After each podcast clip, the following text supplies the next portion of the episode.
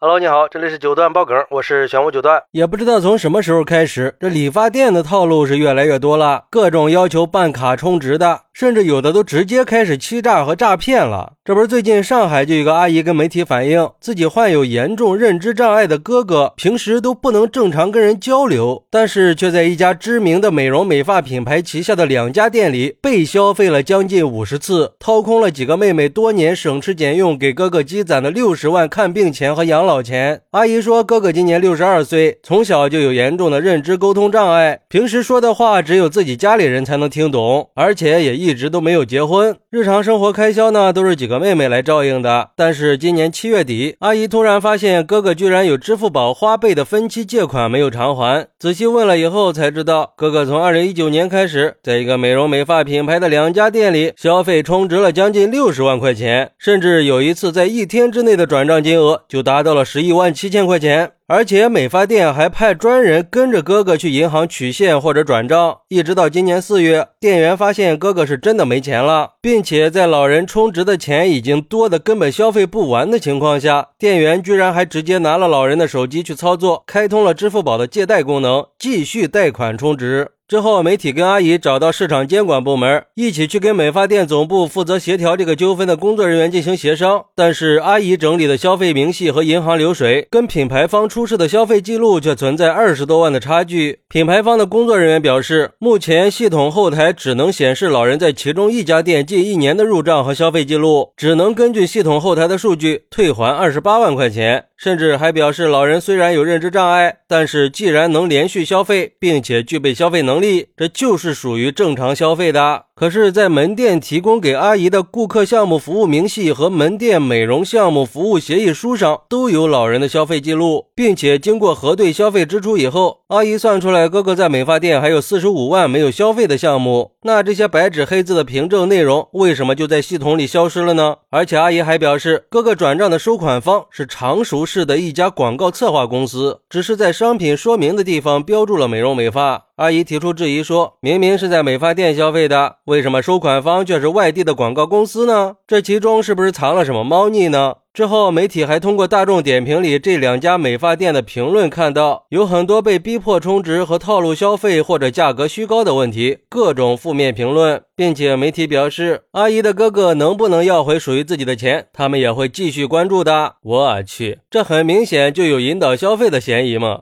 话都说不利索的老人，你说这是正常消费？去理发店消费六十万，这能叫正常？我也是服了呀。而对于这个事儿，有网友就说了：“这美发店也太黑心了吧！什么人的钱都敢赚呀？黑心钱还赚得这么理直气壮的，做人总要讲点良心呀！不光逼着老人消费，还帮着老人贷款消费，简直就不是人！就这种事儿，哪是什么消费纠纷呀？他就是典型的老年人欺诈案件，这跟明目张胆的抢劫有什么区别呀？像这种害人的店呀，早就应该吊销执照了。如果这样的黑店都能继续经营下去，还会有更多的人继续被坑的。”不过，也有网友认为，认知障碍并不是完全的智障，他脑子是清醒的，而且他消费的店里有美容项目，说不定就是奔着特殊服务去的，也说不定啊。还是不要急着下定论。嘿，这是什么逻辑啊？如果说这个店里真有所谓的特殊服务，那就更得好好查查了，那也是违法的呀。而且认知障碍的老人确实是不能辨别消费陷阱的。要我说，这可不光是对老人的欺诈，也是对社会道德的践踏。对待这种行为就应该严厉打击，绝对不能姑息。别说是认知障碍的老人了，就是任何消费者的利益都不应该被损害。另外，这个事儿也反映出了我们对弱势群体的保护还是不够的。我们也呼吁有更多的人可以更多的去关注这些弱势群体，给予他们更多的关爱和保护。也呼吁相关部门可以尽快的调查清楚，狠狠的打击这些无良商家，保护弱势群体和所有消费者的合法权益不被侵害。尤其是在这个信息时代，更应该加强对商家的监管和惩罚力度。当然，我们平时也应该提高警惕，尽量的提高我们和老人的法律意识和金融知识，可以更。谨慎的去面对商家的各种诱惑和欺骗，尽可能的不让我们成为无良商家的猎物。好，那你还听说过哪些关于美容美发店的套路呢？快来评论区分享一下吧！我在评论区等你。喜欢我的朋友可以点个订阅，加个关注，送个月票，也欢迎点赞、收藏和评论。我们下期再见，拜拜。